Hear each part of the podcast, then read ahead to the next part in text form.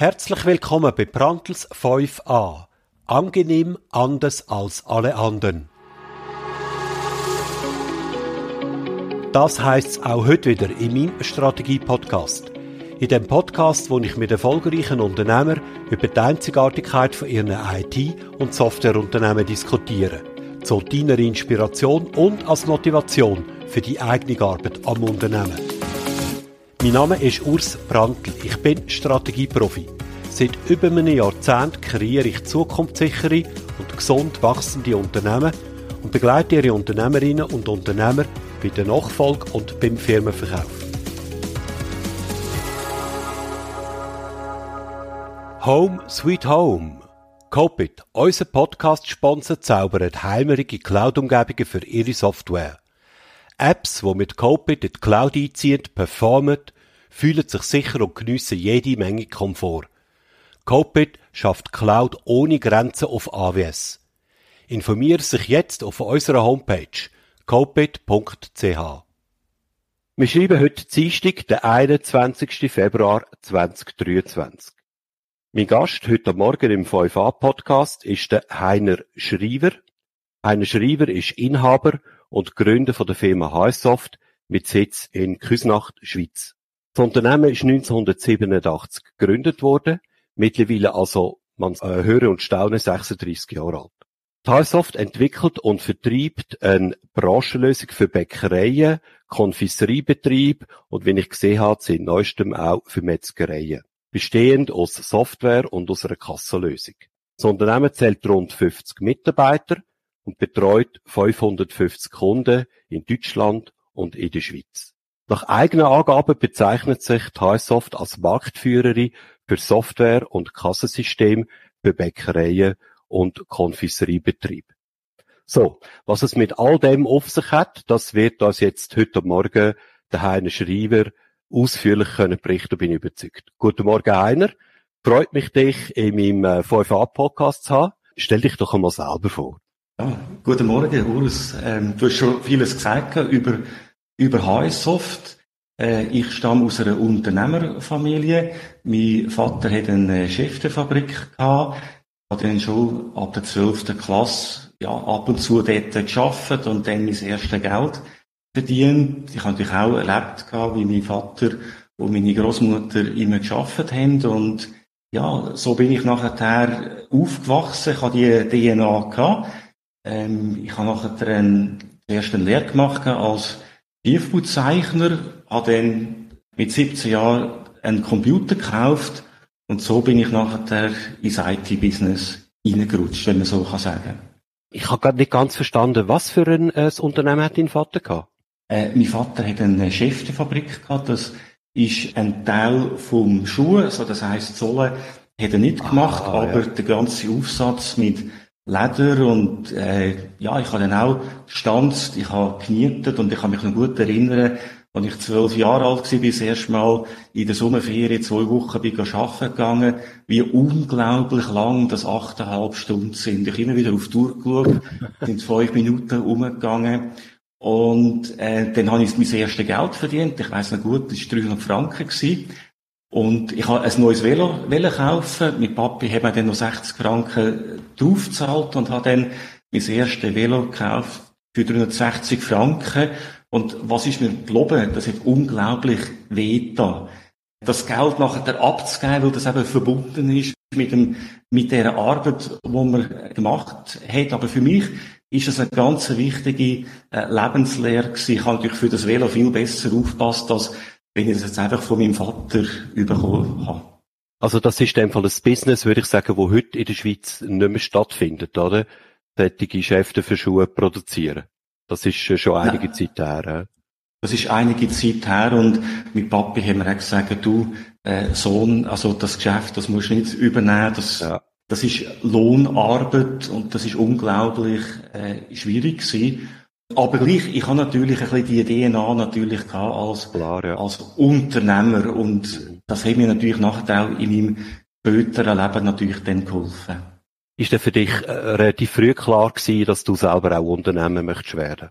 Überhaupt nicht. Also ich habe zuerst äh, eine, eine Sportlerkarriere gemacht. Ich bin Spitzensportler gewesen, Mittel-Langstreckenläufer. Also das ist meine Ausrichtung gewesen, als ich etwa 16 war. Bin nachher dann auch in die Nationalmannschaft befördert worden. Ich habe natürlich dort gelernt, einfach auch sehr fokussiert äh, zu trainieren, äh, konsequent zu trainieren, Zielsetzungen zu machen. Ich kann mich noch gut erinnern, das Ziel das erste Mal 1500 Meter unter vier Minuten ja. zu laufen und dann musst du trainieren, machen und probierst, dann geht's wieder nicht und plötzlich klappt das und du siehst nachher auf der Anzeige 3,59 und irgendetwas. Mhm. Und dann ist ganz spannend, dann sagst du, hey, ja, super, ich habe es geschafft. Und freust dich unglaublich. Ich glaube, es ist ganz wichtig, dass man sich unglaublich freut. Und dann sagt man sich, du, 3,55. Das wäre jetzt der nächste Maßstab. Und Aha. ich muss sagen, also in meinem Gehirn ist das immer noch so eingebrennt. Also die ganze Zeit als Sportlerkarriere, auch eben wenn es einisch hart ist, wenn man das Ziel nicht erreicht, schwierige Situationen. Also ich habe wirklich die Metapher, die ich heute als Unternehmen noch habe, drüber stülpen aus meiner Sportlerkarriere. Ums Gewicht geht's also im Moment gerade ein bisschen vorwegzunehmen. Ich meine, äh, ich habe es ja gesagt im Intro, ähm, Highsoft äh, stellt eine spezielle Lösung für Bäckereien her. Du hast ja Lehre gemacht als Tiefbauzeichner, bist Spitzensportler gewesen, bist äh, bei deinem Vater äh, in einer Schäfte, Schuhe, Schäftefabrik tätig gewesen, in ganz jungen Jahren. Wie zum Henker bist du zur Bäckerei gekommen? Also, das ist so gewesen. Mit 17 habe ich erst einen Computer gekauft. Das ist ein Texas Instrument äh, 99A gewesen. Ja. Ich habe dann einfach angefangen programmieren und unglaublich gefallen. Also mich jetzt Aha. Voll reingezogen. Und ich habe dann an der Berufsschule Goldau einen Vortrag gemacht über Computer. Das muss man sich vorstellen, das ist im Bereich 1994, 1995 ja. ja. Äh, der Lehrer, der ist geflasht gewesen habe nachher zum Rektor müssen. Und ich habe nachher ähm, Computerkurs gegeben, also Abendkurs gegeben, ähm, an der Berufsschule Goldau. Und das sind nach der Leute von der ähm, Landes- und Gier. Also ah, Landes- und Gier, jawohl, ja. Das ist so gewesen, ich bin nachher aufgeboten worden, äh, Programmierkurs gegeben mhm. für Leute von der Landes- und Gier. Und das ist also mein Einstieg gewesen. Und ich habe nachher gemerkt, die ganze Lehre als Tiefbauzeichner, in einer parallelen Welt hat das stattgefunden. Ich habe natürlich dann durch die Abendkurse auch schon mehr Geld verdient, als ich mit meinem Lehrlingslohn äh, verdient habe. Bin dann später, das muss ich auch noch sagen, dann habe ich mein Töffli verkauft, habe dann einfach einen leistungsfähigen Computer kaufen und habe dann mhm. so einen Atari Computer gekauft. Mhm. Und das ist dazu mal sehr modern gewesen, so mit einer grafischen Benutzeroberfläche. Genau, ja. mhm. Dann bin ich einfach zum ersten Kunden gekommen und der erste Kunde war ein Bäcker. Gewesen. Aha. Und habe nachher dann äh, angefangen Software entwickeln. Und das ist zuerst das ähm, Auftragsbearbeitungsprogramm gewesen, so Lieferschein, Bachzettel, äh, Monatsrechnung, Produktionsauswertung. Und das sind natürlich am Anfang, das Anforderungspotenzial ist natürlich sehr, sehr gering gewesen. Man muss sich vorstellen, in dieser Zeit hat die Bäckersfrau die Rechnung einen Monat manuell mit der Schreibmaschine gemacht, über ja. ein oder zwei Tage. Und wenn du, wenn du natürlich da gekommen bist, mit einem Computerprogramm und das vorgeführt hast, du tust deine Lieferscheine erfassen, Jawohl. du kannst es schön ausdrucken und Ende Monat machst du den Knopfdruck und dann rettert es die Rechnungen raus. Das ist so der Einstieg gewesen. und für mich ist nach der klar gewesen, nach der Lehre, dass ich mein äh, Business starte. Bin natürlich auch komplett grün hinter den Ohren gewesen. Okay, ja, der Start ist einfach dieses Software-Business. Wir haben dann, ich habe dann äh, ein bisschen Werbung gemacht, oder. Bäcker Briefe geschrieben, bin dann ganz stumm gewesen, wie mhm hoch, dass dort die Response-Rate war. Darf ich kurz, darf ich kurz etwas äh, dazwischen fragen? Das heisst, es ist eigentlich Zufall. Der Zufall hat wählen, dass der Erste, der bei dir auftaucht ist und gesagt hat, ich würde jetzt gerne mal mit dir etwas im Bereich Software machen. Ich habe da das Bedürfnis, dass es ein Bäcker war. Ich sage jetzt nicht, wenn es ein Schreiner gewesen wäre, dann wäre die HSoft heute vielleicht Marktführer im Bereich Schreinersoftware. Jetzt das kann ich mir gut vorstellen. Also für mich ist mehr der, der ganze Drang gewesen, einfach können zu programmieren und okay. das muss ich auch sagen, also das ist etwas, was ich heute ein bisschen vermisse, mhm. als wenn du programmierst, du bist im Flow inne, ja. wenn du am Abend am 7 anfängst programmieren und denkst, es sind zwei Stunden um, es ist Abend um 9 schaust auf die Uhr, ist morgen am 1, also das okay. ist etwas, was ich heute noch vermisse, also der ganze äh, Flow. Ja. Und so hat sich dann das äh, entwickelt. Ich weiss noch gut, ich bin dort 22 gewesen, hat dann meine Mami gesagt, du, das ganze Business, also, äh, das fährt an laufen. Und dann hat sie mir 30.000 Franken gelegt. Dann habe ich für die 30.000 mhm. Franken Atari-Computer gekauft. Wir haben dort in einer kleinen Wohnung gewohnt und dann ist ihr das ganze Schlafzimmer ist dann zugestellt gewesen mit diesen Atari-Computern. Ja. Und so ist es nachher einfach auch bei den Bäcker über Mund-zu-Mund-Propaganda hat sich das Ganze weiterentwickelt. Das ist aber alles in der Region jetzt dort gewesen, im Raum Luzern. Das ist alles in der, ja. in der Innerschweiz gewesen. Innerschweiz, ja. Und für mich ganz schön, dass es, dass es Kunden gibt von den ersten Minuten, Aha. wo heute noch bei uns Kunden sind. Also wenn ich da sagen, zum Beispiel Bäckerei Schelbert im Murtital, wo ja, mit uns gestartet hat, über okay. Atari und natürlich nachher dann die ganze Transformation, heute, bis wir, äh, bis wir in der Cloud sind, alles entsprechend mit uns mitgemacht hat. Okay. Ich staune noch, dass es gerade Bäcker sind. Also ich hätte nicht erwartet, dass Bäcker in den Anfangs 90er Jahren, sage ich mal, so innovativ sind, dass sie gesagt haben, wir fangen jetzt an mit Computer arbeiten. Das finde ich jetzt noch, das überrascht mich jetzt ehrlich gesagt. Also das, äh, der Grund ist vor allem, weil natürlich der Bäcker viele Lieferkunden hat, also zwischen 30 und 100 Lieferkunden. Jeden Tag haben wir einen Lieferschein erstellen. Dazu hast du das ja nur entweder von Hand können machen Klar, ja. oder mit Schreibmaschinen. Ende Monat ist das natürlich ein unglaublich riesiger Aufwand gewesen. Ich glaube, das ist Faktor 1. Faktor 2 ist natürlich auch, dass über die Lieferkunden du hast müssen bestimmen, wie viel Brötchen du musst backen für den nächsten Tag, weil ja alle Produkte frisch produziert werden. Und das ist schon der Grund gewesen. Also ich bin ja nicht der Einzige, der das gemacht mhm. hat. Also wenn ich gestartet bin, bin ich der Kleinste gewesen, der so, so Lösungen angeboten hat. Ja, so hat sich das Ganze okay. entwickelt. Wir sind natürlich nachher auch von reiner Auftragsbearbeitung, dann hat der Kunde gesagt, du, äh, Lohnbuchhalter, das wäre auch noch eine tolle Sache. Ja, ja. Und habe ich gesagt, okay, Lohnbuchhaltung, ja, du, wie funktioniert das? Und wir müssen ein bisschen überlegen mit AV und diesen Berechnungen. Und dann habe ich gesagt, okay, ja, dann habe ich gesagt, dann mache ich ein Lohnprogramm, bin ich gesessen und habe die Lohnapplikation entwickelt, äh, Finanzbuchhaltung, einfach all das, ja. wo, wo der Bäcker der wirklich hat wählen, ja. hat wählen und ähm, das ist wirklich so, erstaunlich gut gegangen. Ich habe das nachher alles als Einzelunternehmen, also als, Kann, kann ich da noch mal kurz einhaken? Mhm. Ähm, also du erzählst jetzt bereits schon ein bisschen, denke ich, die Anfangszeiten von, von der HS Soft. Ähm, mir ist jetzt aufgefallen, ich habe im Intro gesagt, das Unternehmen gibt es seit 1987. Jetzt habe ich aber von dir gehört, äh, du hast 1994 deinen ersten Kunden Bäckerei gehabt und hast dich dann nach der Lehre selbstständig gemacht. Also irgendwie geht das nicht so ganz auf. Wenn wir vielleicht jetzt mal zur Geschichte von der HS-Software gehen, wie sich das entwickelt hat und was es mit dem 1987 denn so genau auf sich hat. Also 1987 äh, bin ich selbstständig geworden mhm. und habe nachher die ersten Bäcker ausgestattet. Okay. Das hat dann 87 nachher angefangen. Mhm. Und dann eben nachher, als ich äh, 22 war, das war im 88 gewesen, äh, habe ich meine Mami gefragt, du, immer mehr Bäcker wollen Computer kaufen, ja. also musste irgendwie finanzieren. Mhm. Und dann hat sie mir 30.000 Franken gelegt. Also wir sind auf die Bank gegangen, wie das früher ja. war.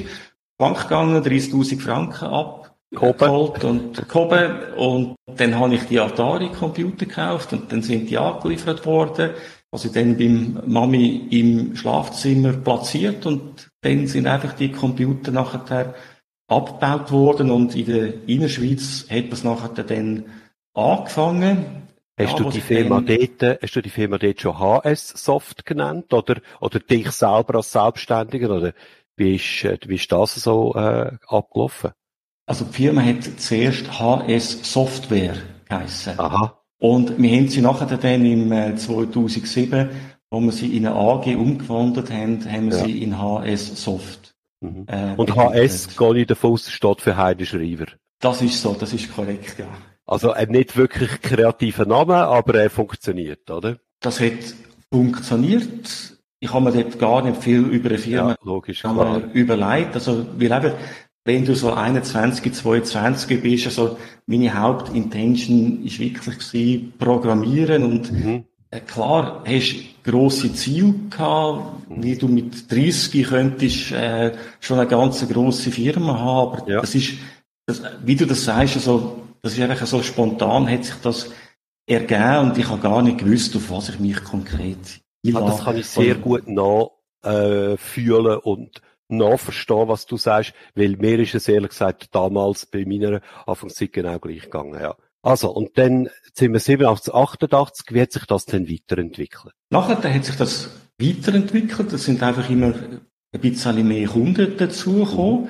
Ist natürlich nachher auch von äh, Atari, habe ich dann gemerkt, also Welt geht natürlich richtig mehr Richtung PC. Mhm. Äh, MS-DOS ist dort gewesen und ich habe natürlich ein grosses Glück gehabt, dass ich bei Atari schon mit einer grafischen Benutzeroberfläche entwickelt habe. Die hat sich ja. äh, Gem, hat sich das genannt und ja. für PC hat es die gleiche Oberfläche auch gegeben und da habe ich natürlich können mit der gleichen Source sowohl für Atari-Computer, die sind in den Ende 80er Jahren ist das recht populär gewesen, aber dann in den 90er Jahren ist das nachher immer mehr ersetzt worden durch PC-basierte Systeme und ich habe natürlich dann da den grossen Vorteil gehabt, dass ich auf beiden Systemen habe können entwickeln.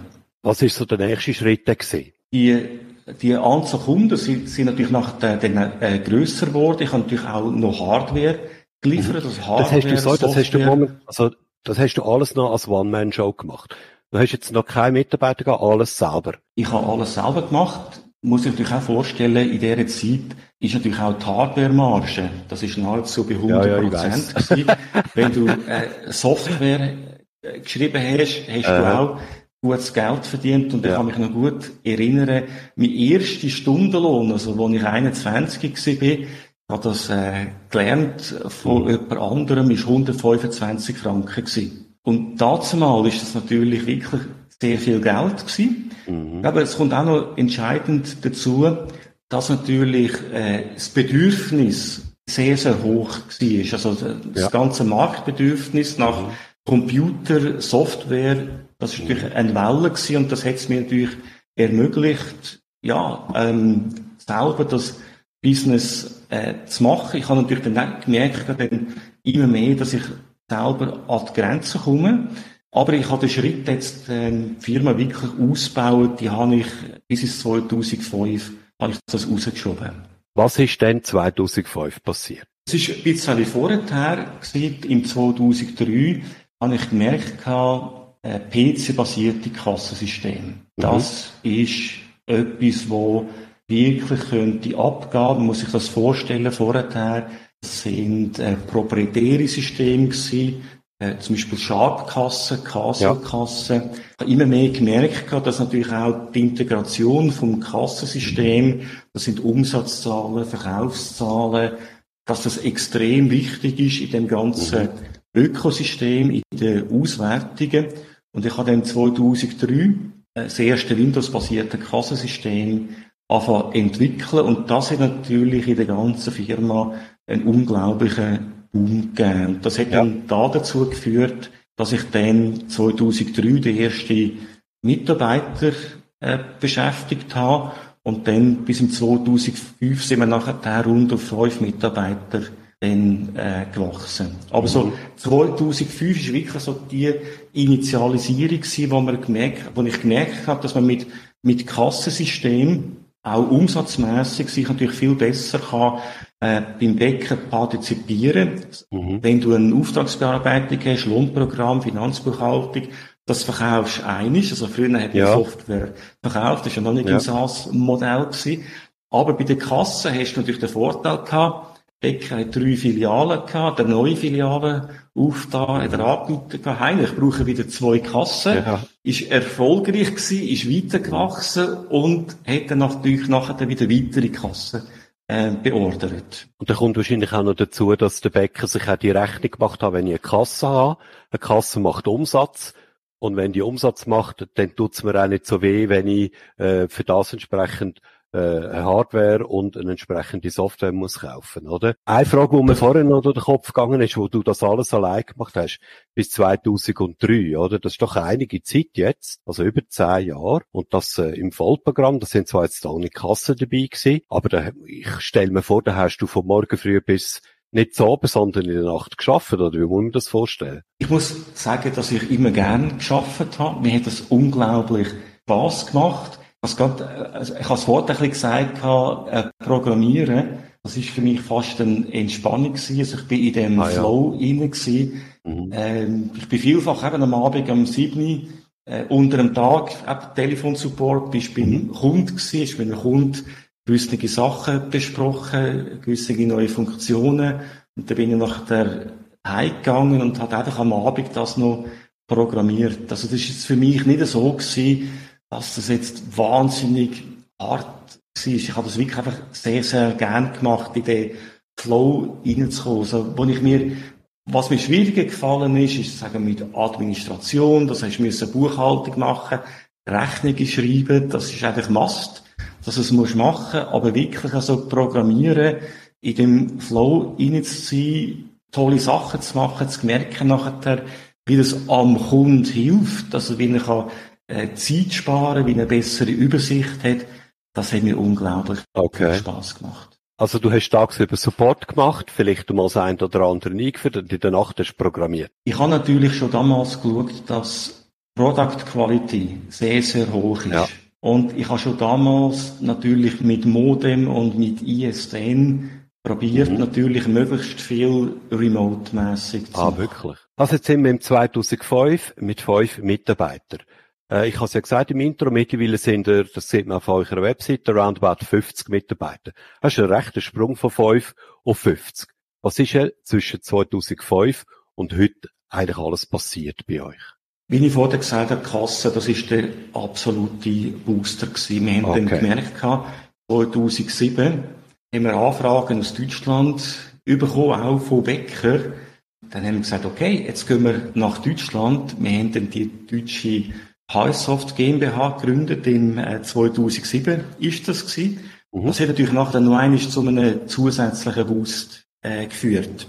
Und da kann man sagen, dann bin ich auch so in eine Phase gekommen, wo ich selber nicht mehr haben können alles programmieren, weil einfach die Firma zu gross geworden ist. Aber bis zu dem Zeitpunkt hast du alles selber noch programmiert? Alles selber noch programmiert, okay. ja. Und dann am 2008, 2009 haben wir nachher in Polen das erste Team aufgebaut mit drei Entwicklern. Wir haben das zuerst probiert in der Schweiz zu machen, haben, aber, haben dann einfach gemerkt, dass es mit äh, Mitarbeiterfindung extrem schwierig ist.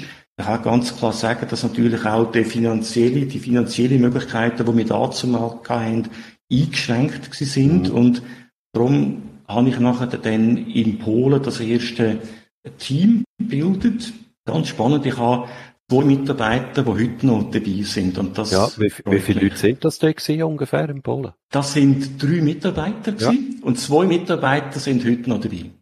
Äh, vielleicht kurz zur Technik. Äh, auf was für, äh, äh, sag ich mal, Entwicklungsplattform haben die Software geschrieben? Ich habe mit Delphi angefangen. Das ist schon ah. in den Ende ja. 90er Jahren gewesen habe ich mit Delphi angefangen und all die Applikationen, die sind mit Delphi mhm. entwickelt ja, worden. Ja, das kann ich auch noch, ja. Das hat wirklich sehr, sehr gut funktioniert. Und die und Polen, die da 2008, 2009 angefangen haben, dann auch mit Delphi geschrieben? Die haben dann mit äh, Delphi entwickelt, mit einem Code-Commit gehabt und so ist es natürlich dann zu einer Beschleunigung gekommen. Wir haben dann im 2011 und 2012 haben wir zwei Grosskunden gewonnen das ist in der Schweiz ist es Confiserie Bachmann gewesen und in Deutschland der Beck mit 160 Filialen.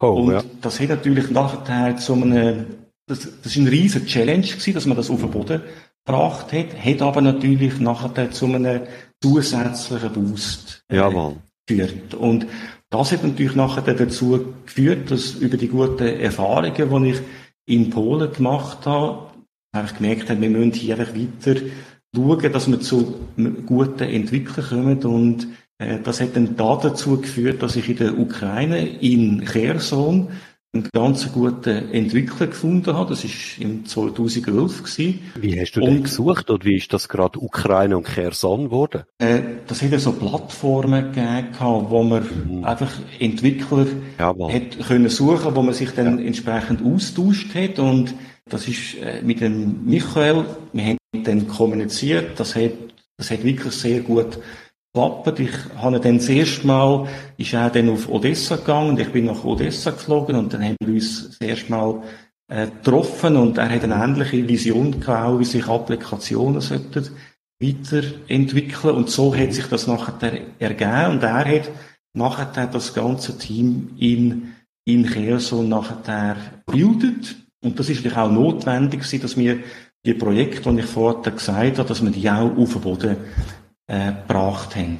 Äh, bis zu dem Zeitpunkt ist alles noch äh, Windows-basiert gewesen. Mhm.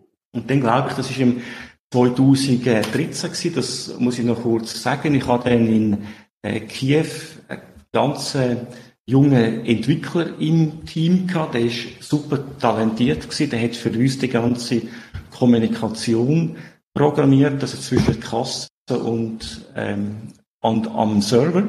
Und der ist nachher zu Facebook gegangen. Ich habe gewusst, ich kann den äh, nicht haben und ähm, der hat mich nachher dann auch eingeladen gehabt. Äh, das war in London. Gewesen. Ich bin dann zu ihm gegangen und habe äh, Facebook besucht. Also, wie du eben nur kannst besuchen, wenn du, wenn du eine Möglichkeit hast, äh, jemanden, der dich intern da durchführt. Okay. Und ich weiss noch gut, bin dort hingeflogen, habe mit ihm geredet und geschaut, wie das Facebook macht und am anderen Morgen, als ich zurückgeflogen bin, habe ich meinen Laptop aufgeklappt und einfach geschrieben, was ich in meiner Firma muss umstellen. Okay, und, jetzt erzähl mal, was ist dort drauf gestanden, auf dem äh, Zettel elektronisch, wo du gesagt hast, das muss ich jetzt umstellen. Das ist doch ein Schlüsselmoment gewesen. Höre ich da auch ein bisschen raus? He? Also, das ist ein absoluter Schlüsselmoment. Ja. Also, wenn du kannst, für mich ist es wie ein Blick in die Zukunft gewesen. Aha. Also, das erste ist natürlich 100% Cloud habe nachher in, zu dem Zeitpunkt dann den Amazon Web Service Account für uns eröffnet und wir haben dann angefangen, die ersten Services in die Cloud zu verschieben. Dann haben wir die ganze interne Kommunikation umgestellt, die ist am Anfang, also, oder früher ist die nachher per E-Mail gegangen, oder äh, wir haben entsprechend telefoniert, intern, mhm. und wir haben dann Hype-Chat, also das ist der Vorgänger von Slack, wo wir eingeführt haben, ja. und wir haben das natürlich auch mit dem Team in Polen und in der Ukraine und das hat natürlich nachher zu einer unglaublichen Beschleunigung geführt. Aber ich glaube wirklich ganz entscheidend, wir haben bis zu dem Zeitpunkt sind wir Windows-basiert gewesen. Wir haben unsere eigenen Server gehabt, wir haben Exchange gehabt. Ich habe einen gehabt, der für die Server verantwortlich war. Jeden Tag ja, ja. irgendwelche ja. Probleme gegeben, Drucker, die nicht äh, gelaufen haben, sind. Ja. Und da habe ich eigentlich etwas ganz Spannendes gemacht. Da bin ich eines Morgens in den Serverraum rein und habe die Backup-Harddisk abgehängt und auf mein Pult gestellt. Und dann habe ich mir gedacht, gesagt, Heiner, jetzt bin ich gespannt, wie lange das es dauert, bis die von der IT dann zu mir kommen und sagen, du Heiner, äh, mit dem Backup stimmt etwas nicht. Ist nicht passiert. Nicht passiert, ja. Ist keiner von. Nach einer Woche bin ich dieser Sache nachgegangen und der Grund ist ein ganz einfacher gewesen. Die, die verantwortlich sind, die haben jeden Morgen ein E-Mail bekommen, äh, Backup ist durchgeführt worden und haben das müssen bestätigen. die haben eine Weiterleitung definiert in einen Ordner, dass Aha. sie die E-Mails nicht haben müssen äh, entsprechend bestätigen und ja. löschen. Ja. Und das ist für mich nachher wirklich der Punkt gewesen, gesagt habe, Heiner, wenn es wir nicht schaffen, dann müssen wir in die Cloud gehen. Und das haben wir nachher dann ab 2013 bis 2016 haben wir unsere eigene Infrastruktur alles in die Cloud ähm, verschoben. Aber das ist ein ganz wichtiger Schritt gewesen. Und das Zweite, da können sich vielleicht auch ein paar Mitarbeiter zurück erinnern. Ich glaube, es war auch am Montag gewesen. habe ich alle Windows-Laptops weggenommen und jedem ein Mac eingestellt. Und da ist die Antwort gekommen, Heiner, das kannst du nicht machen. Was machen wir jetzt, oder? Was machen wir jetzt? Also, du, ähm, hier ist jetzt ähm, Mac. Du schaffst jetzt eine Woche, die Woche ja. bis am Freitag. Und am Freitag kannst du nachher sagen, willst du wieder den Windows-Rechner zurück Jawohl, oder ja. willst du den Mac behalten? behalten ja. Und nach einer Woche haben alle gesagt, du mit dem Mac, das läuft alles viel super. Und das war auch die, die ganze Initialisierung im, im Kopf, ja. dass wir einfach auch die Strategie gefasst haben, dass wir von Windows weggehen. Mhm. Äh, ich habe einfach gemerkt, auch der Such bei Facebook, also die Zukunft ist äh, Cloud-basiert, das sind webbasierte Applikationen. Mhm. Android hat dort auch entsprechend anfangen starten. Und wir haben auch gemerkt, bei unseren Kunden, wenn wir über Support reden, ähm, Serverwechsel, also wenn ein Bäcker einen Server gewechselt hat, das war bei uns ein Projekt von einer Woche. Du hast keinen Zugriff gehabt, dann falsches Service Pack, der ITler, der gesagt hat, ja, warum brauchen die die Adminrechte? Also, das ist ja. unglaublich kompliziert gewesen. Ja. Und, und wir haben einfach gemerkt, wenn wir uns weiterentwickeln, dann müssen wir den ganzen Prozess vereinfachen. Und ich glaube ja. auch, es ist ja nicht am Decken seine Kernkompetenz, dass er eine eigene Serverlandschaft hat. Und dann haben wir dann ab 2016 sind wir so weit gewesen, dass wir Kunden da Database in Cloud haben können verschieben. Dann haben wir das Projekt gestartet. Ich habe eine ganz kleine Gruppe von Bäcker und eine mhm. ganz grosse Gruppe. Also die meisten haben gesagt, du Heiner, also meine Daten, meine Rezeptdaten in Cloud, das kannst du vergessen. Ja. Und die kleine Gruppe hat gesagt, oh, endlich ein Server mehr, ähm, ich muss die Wartung und das Risiko nicht mehr für mich tragen. Und da haben wir wirklich mit dieser kleinen Gruppe angefangen. Und bei der grösseren Gruppe ist natürlich immer wieder einer umgekehrt, weil er irgendwo mit Serverproblemen hatte mhm. oder Virus, Trojaner. Und wir haben das wirklich, all unsere 500 Kunden haben wir 2019 in der Cloud gehabt. Und du das hast gesagt, wenn ich mich richtig erinnere, Entschuldigung vorher, das ist AWS. He? Also, ihr habt von Anfang an haben ja. auf AWS gesetzt, Amazon Web Services. Ja, ich, ich, ich habe etwas vergessen. Ich habe mhm. äh, das analysiert, dazu mal 2013, mhm. äh, AWS, äh, Microsoft Azure und Google. Mhm. Und ich habe mich für AWS entschieden aus einem Grund. Das UI ist einfach super simpel gewesen. Wenn ich ein Easy Tool aufsetzen ich habe nicht müssen 100 Schalter festlegen. Hat, ja. Du hast einfach geklickt, du hast ein paar ja. Parameter äh, gesetzt und Aha. dann hat das nachher funktioniert. Ich habe etwas noch vergessen vorher. Im 2013 auch einen Bericht von Holcim gelesen gehabt, dass die auf äh, Google Workspace gewechselt mhm. sind. Ja. Und wir sind natürlich früher auch mit Word, Excel, wie man das gehabt mit mhm. ein lokales Laufwerk gehabt. Und da habe ich mir gesagt, hey, wenn Holcim alles auch äh, zu Google Workspace wechselt, dann ist das auch das Richtige für uns. Also ich habe wirklich gemerkt, dass es, wir müssen innovativ sein, wir müssen uns entlasten von internen Problemen, so dass wir uns können fokussieren auf den Kunden. Also unsere Aufgabe ist ja, dass wir äh, tolle Pro äh, Products für unsere Kunden bauen.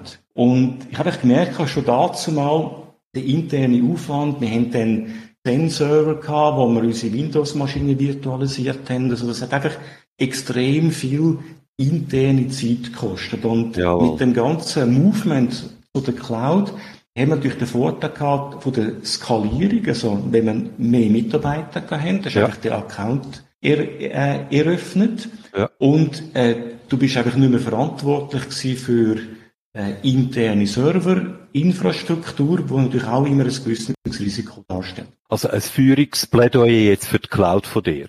Und ich habe das richtig verstanden. Also einerseits habt ihr eure ganze eigene interne Infrastruktur in Cloud migriert und andererseits habt ihr auch eure Kunden alle in die Cloud reingebracht. Damit ihr die haben die Cloud können nie bringen, gehe ich davon aus, habt ihr auch müssen an eurer Software mindestens grundlegende Änderungen müssen machen oder sie sogar neu schreiben? Ich weiß es nicht. Äh, an der Software nicht direkt, weil es ist ja dann in der ersten Phase so gewesen, dass einfach ein Database in der Cloud war. Aha. Das heisst ja. also, der Kunde hat äh, seine Windows-Software gestartet, mhm. aber die Connection ist ja. in der Cloud gewesen. Wir haben einen ganz wichtigen Entscheid gefallen, das war auch so im Bereich 2012 gewesen, dass wir Business Logik äh, in Storage Procedure adaptiert mhm. haben, also ja. direkt auf dem Database Layer. Und dann hast du natürlich den grossen Vorteil, dass du das nicht musst mhm. managen. Mhm. Aber klar, wir haben dann auch äh, die ganze Database auf MySQL migriert. Das hat einen gewissen Aufwand äh, bedeutet, ist aber jetzt nicht, äh, sagen wir, unglaublich schwierig gewesen. Klar, wenn du natürlich nachher in der Cloud bist, musst du schauen, dass du gewisse SQL-Statements und gewisse Flows entsprechend optimierst, weil du einfach die Latency, also wenn du einfach pro Sekunde mhm. 20 SQL sendest, geht das perfekt. Wenn du eine lokale Infrastruktur hast, wenn du in der mhm. Cloud bist, musst du das natürlich nachher ähm, zusammenpacken, dass du es entsprechend optimierst.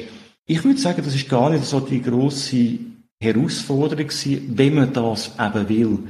Ja. Wir haben wirklich gemerkt, wenn wir immer mehr Kunden wollen onboarden, dass das einfach notwendig ist. Wir ja. merken bei jedem Kunden, wo wir onboarden, der on-premise ist, kommst du zum Auftrag und nachher sobald, wenn es anfängt, Software installieren, merkst du, ist es jetzt schwierig. Verschiedene Windows-Server, interne oder externe IT nicht genügend Recht, dass du keinen Zugriff auf System hast.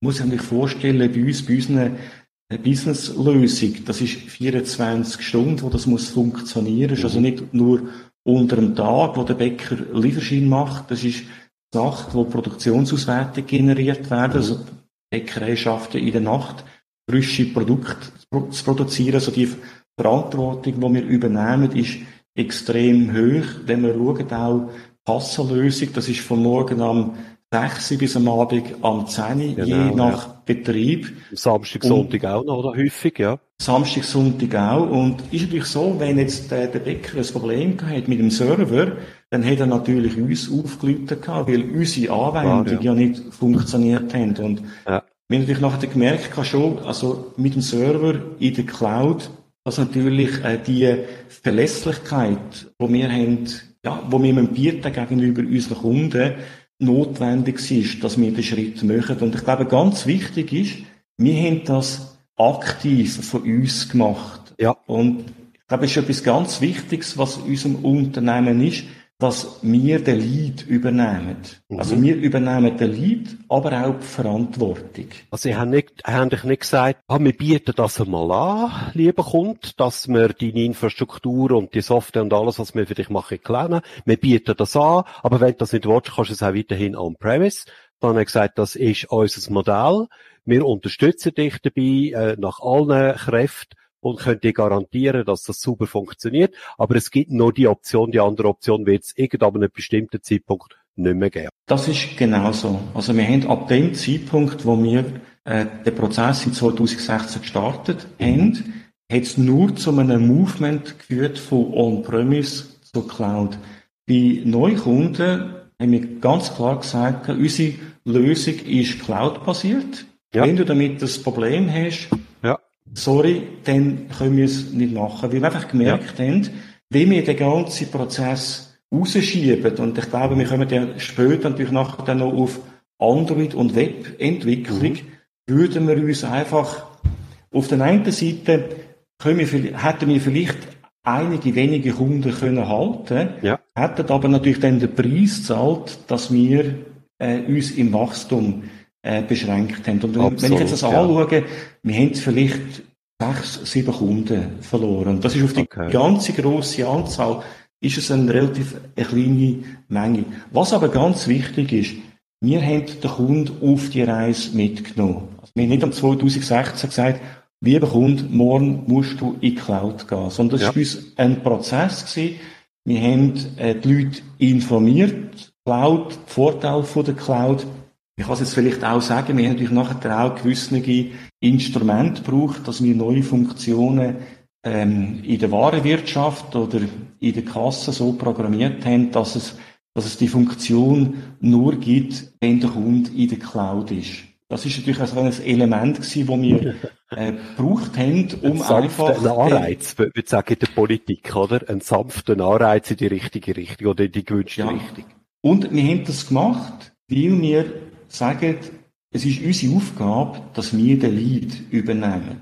Ähm, der Bäcker, also wenn du am Bäcker die Aufgabe wegnimmst, dass er sich muss entscheiden muss, soll er es on-premise oder mhm. Cloud, das ist ja nicht, das ist nicht sein Fachgebiet. Also ihm sein Fachgebiet ja. ist, perfekte, feine äh, Pro, äh, Produkte zu produzieren. Mhm. Und das meine ich genau das, wenn du Verantwortung übernimmst, mhm. dann mhm. Zeigst du auch nach außen eine ganz klare Positionierung.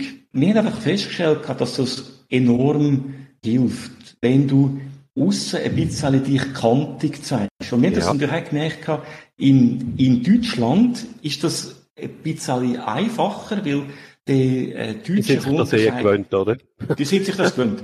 Die sagen, ja. Heiner, ich will das, das und das und das und dann äh, ist alles gut. Und beim Schweizer ist es vielleicht ein bisschen so, ja, aber wir haben doch noch gedacht, die Funktion, die gibt's auch noch. Und ich glaube, das ist auch vielleicht ein Grund, wieso das Gefahr in IT-Unternehmen so groß ist, dass man scheitert, weil man sich zu stark auf einen einzelnen Kunden fokussiert. Jawohl, also, wir sehen es auch bei uns, bei vielen Mitbestreitern, die schreiben, äh, unsere Lösung kann individuell nach ihren Bedürfnissen ja. angepasst werden und denken dann, hey, äh, wenn wir eine perfekte Lösung haben, äh, wir haben Fachkompetenz über 30 Jahre mit Bäcker, mhm. dann müssen wir doch den Lead haben. Also, äh, wir müssen die Software schreiben, dass der Kunde, der sagt, hey, ich will mit HS Soft gehen, dass er ein, ein, ein Ready-to-Use Lösung hat. Also, ja. wir sagen, viel Bäcker, Heiner, ich will gar nicht,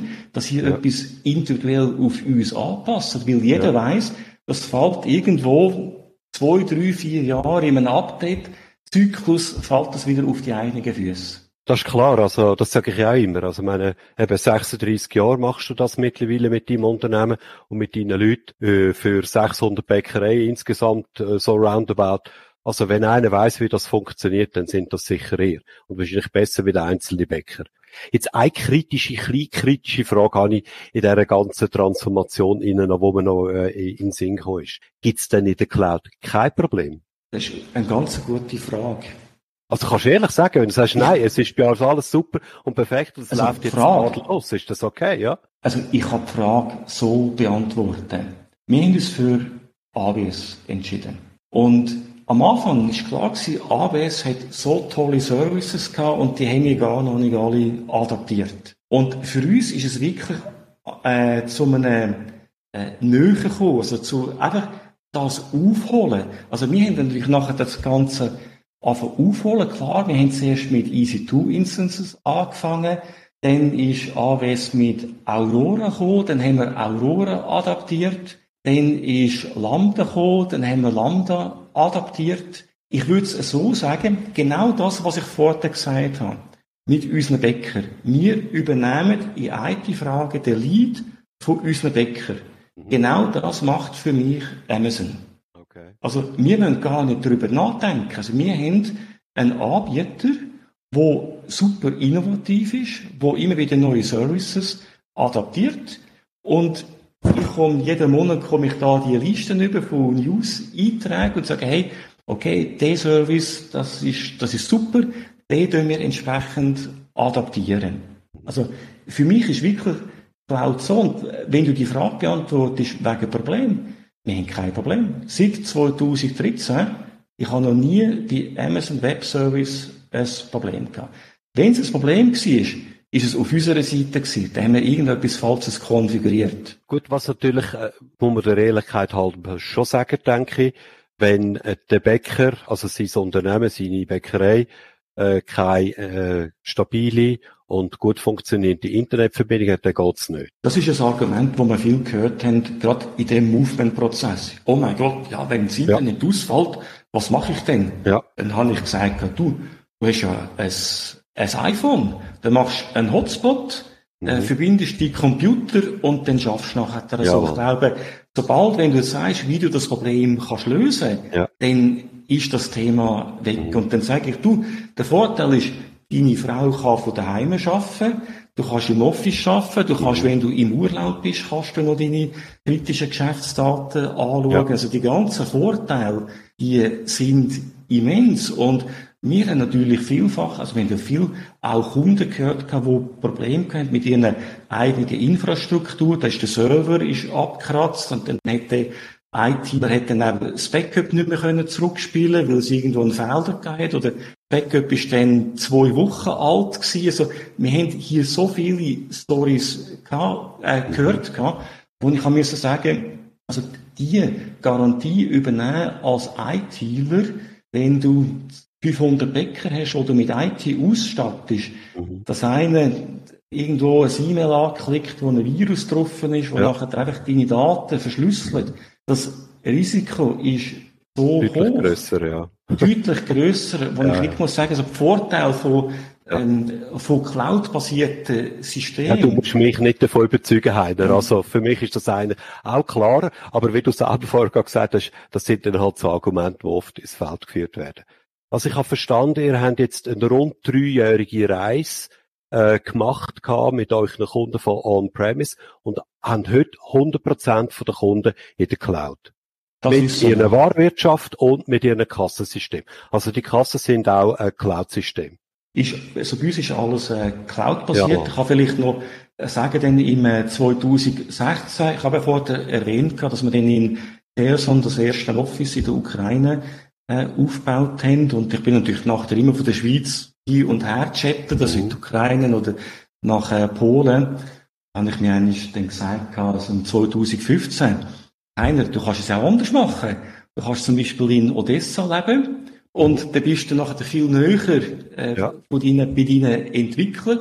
Und ja. wenn du nachher den Geschäftstermin hast, dann fliegst du einfach in die Schweiz Jawohl. oder nach Deutschland. Und das habe ich dann äh, gemacht gehabt, 2016 habe ich in Odessa äh, gelebt und das ist für mich wunderschön. Es ist ein sehr schöner Ort am Schwarzen Meer, äh, viele sonnige Tage, also mir das sehr, sehr gut da und habe dann gedacht, ja, wenn ich in Odessa schon bin, mache ich da noch ein neues Office auf und das haben wir dann auch äh, gemacht im Anfang 2017 und in dem Office haben wir nachher einen ganzen riesen Step gemacht, dass wir nachher dann von diesen Windows-basierten Klassensystemen unsere, unsere Android-Linie mhm. aufbauen haben. Mhm. Und warum habe ich das in einem neuen Office gemacht? Weil wir natürlich das bestehende Windows-System, das haben wir weiterhin müssen unterstützen und ausbauen. Und es ist viel einfacher gewesen, ein neues System mit einem neuen Team zu bilden. Mhm. Und ich habe auch den Anspruch gehabt, dass man nicht unsere Windows-Lösung auf Android kopiert, Jawohl. sondern dass man wirklich die Vision von Android nimmt und auch das UI und die UX-Experience ja. Äh, so macht, wie das in einer Android-Applikation ja einfach heute, heute äh, Standard ist. Das ist also eine Neuentwicklung gewesen dann, ja. Ist eine komplette Neuentwicklung ja. gewesen.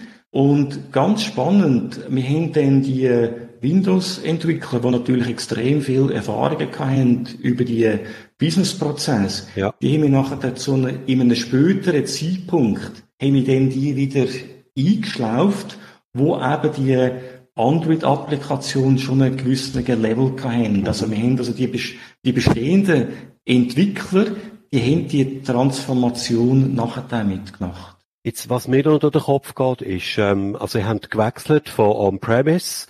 Äh, ich komme ja auch ursprünglich einmal, wo ich noch selber Softwareunternehmen war, aus dieser Welt.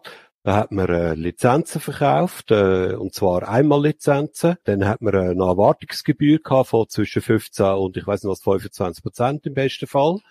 Und ähm, hat Dienstleistungen meistens auf Stundenbasis erbracht. Das ist so das typische, klassische Geschäftsmodell, wo auch viele heute, würde ich sagen, so noch pflegen. Jetzt im Cloud-Umfeld, wie ihr seid, könnte man zwar das Geschäftsmodell grundsätzlich auch so handhaben, aber die meisten äh, wechseln dann auf ein anderes Geschäftsmodell. Also die schaffen dann mit Subscriptions, die tun auch einen ganz anderen Vertrieb von der Software machen, also es läuft dann alles viel mehr online und und und. Wie, wie, wie sieht das aus bei euch? Du sagst etwas ganz, ganz Spannendes. Wir natürlich nachher auch in dieser ganzen Transformation natürlich auch unsere Firma auf SaaS transferiert. Klar, wie du es vorher gesagt hast, wir haben auch früher also so Kasse verkauft oder Software verkauft und dann Wartungsgebühr. Das ja. hat natürlich dann den Vorteil gehabt, wenn du jetzt einen grösseren Kunden hast, das hat natürlich dann tolle Umsätze reingespielt, aber das ist natürlich Auf einmal, oder? So. Auf einmal, ja. Grosses Projekt, aber, ja. Aber das Problem ist natürlich nachher gewesen, wenn du dann irgendwo einen Deller hast, dann hast du dann gedacht, oh mein Gott, also meine Liquidität, die baut sich ja. jetzt recht schnell ab und ja, das ist wieder das ein grosses neues Projekt haben, oder? Also das ist Korrekt, das, ja. das Auf und Ab, oder? Wir kennen das, ja. ja. Und das haben wir nachher ab 2019 haben wir das intensiviert, dass wir äh, auf SaaS-Modell gewechselt haben. Also mhm. auch da haben wir einen relativ harten Schnitt gemacht, also gerade mit den neuen Modell, also mit der neuen Android-Klasse. Und einfach bei neuen Kunden haben wir auf ähm, SaaS-Modell gewechselt. Das ist extrem sportlich, wenn du das umstellst, äh, mhm. weil du natürlich nachher in einer ersten Phase, wenn du jetzt auch einen grösseren und neu gewünscht. Also, ja, ja da geht's einfach pro Monat, ist die Subscription ein bisschen höher. Also, ja. man muss da wirklich fit werden. Und das Fitnessprogramm, das hat wirklich gut getan. Weil, wenn du natürlich mit dem alten Modell, hast du bei der Einführung hast du ein höchstes Einkommen und da hast du nicht so überlegt, äh, den Onboarding-Prozess zu optimieren, weil, ja, das sind ja Tausende von Franken über das Projekt, sind das nachher, der, ist ja reingeflossen und da ist Motivation, dass man einfach das Onboarding effizienter macht, nicht so groß gewesen. Und sobald ja. du natürlich auf das SaaS-Modell umstellst, dann ist, oh mein Gott, jetzt ist unser Mitarbeiter, hat hier sechs Stunden investiert und die Subscription ist ein paar hundert Franken im Monat. Wie finanzieren wir das? Also, ja. das hat wirklich auch dazu geführt, dass wir natürlich den ganzen Prozess vom Onboarding optimiert haben. Das fängt natürlich auch an, dass wenn die Android-Kasse ausgeliefert wird, dass die fertig konfiguriert schon zum Kunden mhm. geht. Also der steckt die nur noch ein, mhm. Chrome, Internet und dann startet das alles richtig. Da ist kein Mitarbeiter von euch dabei dort. Da haben wir natürlich, also da ist noch ein ganz guter Punkt natürlich in, in der Covid, in der Covid-Pandemie, äh, da haben wir die zweitgrößte Metzgerei in Deutschland, ist Kunde geworden, also die Metzgerei Richter mit rund 420 Filialen Hi. während okay. der Covid-Zeit. Ja. Und die haben wir komplett remote gemacht. Ja. Alles remote passiert. Ja. Und das ist für mich natürlich nachher der Bestätigung gewesen, dass es wirklich funktioniert. Wir haben auch unseren Distributor, der hat eine Anleitung, wie die Kassen müssen konfiguriert werden. Also das machen nicht wir, sondern das macht direkt unser Distributor. Das heißt, die Hardware geht gar, die drüllt gar nicht über uns, sondern in unserem Namen wird die nachher zum Endkunden. Ich verdiene einfach eine Provision an dieser verkauften Hardware. Ja, also die Hardware wird in unserem Namen verkauft. Also die ja, okay. Provision, die ist gar also, nicht so schlecht. Ah, ich verstehe. Für den Kunden ist, ist ja. der, für den Kunden ist der Lieferant Highsoft, ja. Und das zeigt natürlich einfach, dass wir äh, gemerkt haben, dass wenn wir skalieren, dann müssen wir auch die Prozesse entsprechend optimieren. Ja. Und wenn einfach Hardware zu uns kommt, irgendeiner muss das konfigurieren und dann wieder verschicken. Ja, ja. Also wir sind ja ein digitales Unternehmen und mhm. äh, ich kann ja nicht sagen, lieber Bäcker, wir digitalisieren dich, wenn wir das selber nicht vorleben. Ich glaube wirklich ganz wahr, wichtig, es muss eine Prämisse sein, mhm. du musst das Ganze selber mhm. vorleben. Und alles hat natürlich auch mit, mit Schnelligkeit zu tun. Also wenn der Distributor, der hat die nötige Infrastruktur, also wenn äh, bei uns jetzt dann eine Bestellung reinkommt, ist am Morgen um 10 Uhr, dann wird die Kasse vom Distributor heute entsprechend konfiguriert. Die wird versendet und am nächsten Tag ist es beim Kunden. Einsatz, ja. Also du hast, um das zusammenzufassen, ein Modell geschaffen, wo du grundsätzlich eben kannst, heute bist du wahrscheinlich nicht mehr, aber wo du könntest äh, irgendwo im Ausland sitzen, wo auch immer auf der Welt mehr oder weniger, bevorzugterweise in der Nähe von deinen Entwicklern, damit halt der äh, wie soll ich sagen, der Kontakt näher ist. Und das Produkt ist ja das Zentrum eigentlich, das Softwareprodukt ist das Zentrum. Ich kann den Kundenprinzip irgendwo auf der Welt können bedienen. Das läuft alles plus minus äh, online und remote und ihr liefert von wo auch immer das ihr sind. Also du, du könntest jetzt auf die Malediven gehen, die Entwickler dorthin mitnehmen, eine Insel mieten und dort dein Business betreiben. Jetzt ein bisschen überspitzt ausdrückt. Also überspitzt ist das richtig. Ich glaube aber gleich, dass es eine gewisse Nähe braucht. Ja. Also man muss mental gleich irgendwo nöch sein. Mir, das, mir tut das persönlich unglaublich gut. Also wenn ich meine Mitarbeiter besuche, wenn ich Kunden besuche, mhm. klar macht man heute mehr über Videomeetings. Ja, ja. Aber also das ist ganz, ganz wichtig, weil Gefahr ist auch ein bisschen gerade in der IT, dass man irgendwo nachher abhebt, dass man irgendwo in einer Welt ist, wo man ganz tolle Sachen macht, aber mhm. wo der Markt einfach noch nicht greif ist. Ich glaube einfach, man muss, und das ist etwas, wo ich natürlich in jungen Jahren weniger gut haben können, eben weil ich natürlich sehr stark noch in dem selber etwas programmieren, selber ja, ein Product bauen, das ist die, die Hauptintention gewesen. Heute ist es natürlich mehr das, wo ist der Kunde, wo ist der Pain beim Kunden, welche Probleme müssen wir lösen, damit bei uns der Bäcker sich gut kann weiterentwickeln kann. Und darum ist ein, ist ein Kundennähe ist einfach wichtig. Gut, der Reis ist halt, würde ich sagen, all paar Wochen einmal äh, in deine Stammlande, wo deine Kunden sitzen, gehst du besuchen. Der Rest von der Zeit bist eben, wo auch immer, ja. Hochinteressant und wirklich spannend. Jetzt vielleicht so gegen den Schluss, wenn wir jetzt mal äh, ein HS-Soft und wie ihr aufgestellt sind und wie ihr funktioniert, äh, vergleicht, wenn du die mal vergleichst mit deinen Mitbewerbern, ohne da irgendwelche Namen zu nennen, wo würdest du sagen, durch was differenziert ihr euch ganz spezifisch im Vergleich jetzt zu denen, wo eine ähnliche Software, eine ähnliche Lösung im Markt anbieten. Sind das die Punkte, wo wir jetzt darüber geredet haben? Also sind die die einzigen, sage ich, wo wirklich äh, das SaaS-Modell gnadenlos, so wie ich es jetzt eigentlich verstanden habe, bis zum letzten umgesetzt haben und das auch leben tagtäglich. Ich glaube, ich habe es schon vor der bisschen ein bisschen äh, gesagt, also äh, Verantwortung übernehmen, mit der, also, also Delete-Zahl und Verantwortung ja. Ja. übernehmen. Am Kunden zeigen, schau, wir wissen, wo die Pain ist, mhm. wir können so und so lösen. Und was passiert ist, dass der Kunde so das Vertrauen überkommt und gar nicht nach der Individuallösung möchte haben. Bei unseren Mitbestreitern, also das sieht man vielleicht auch auf der Webseite, ähm, wir können alles individuell nach ihren Bedürfnissen ja, klar, anpassen. Ja, ja. äh, das ist, also, das wirst du bei uns auf der Webseite gar nicht finden. Jawohl. Ähm, das zweite ist, also, bei uns sind Preise transparent. Das ist alles glasklar. Ist nicht so, ah, mhm. hier ist ein Softwareanbieter, jetzt muss ich dem anrufen und der sagt mir den Preis und vielleicht mein Bäckerkollege muss einen anderen äh, Preis zahlen. Ich glaube, das ist ganz, ganz wichtig.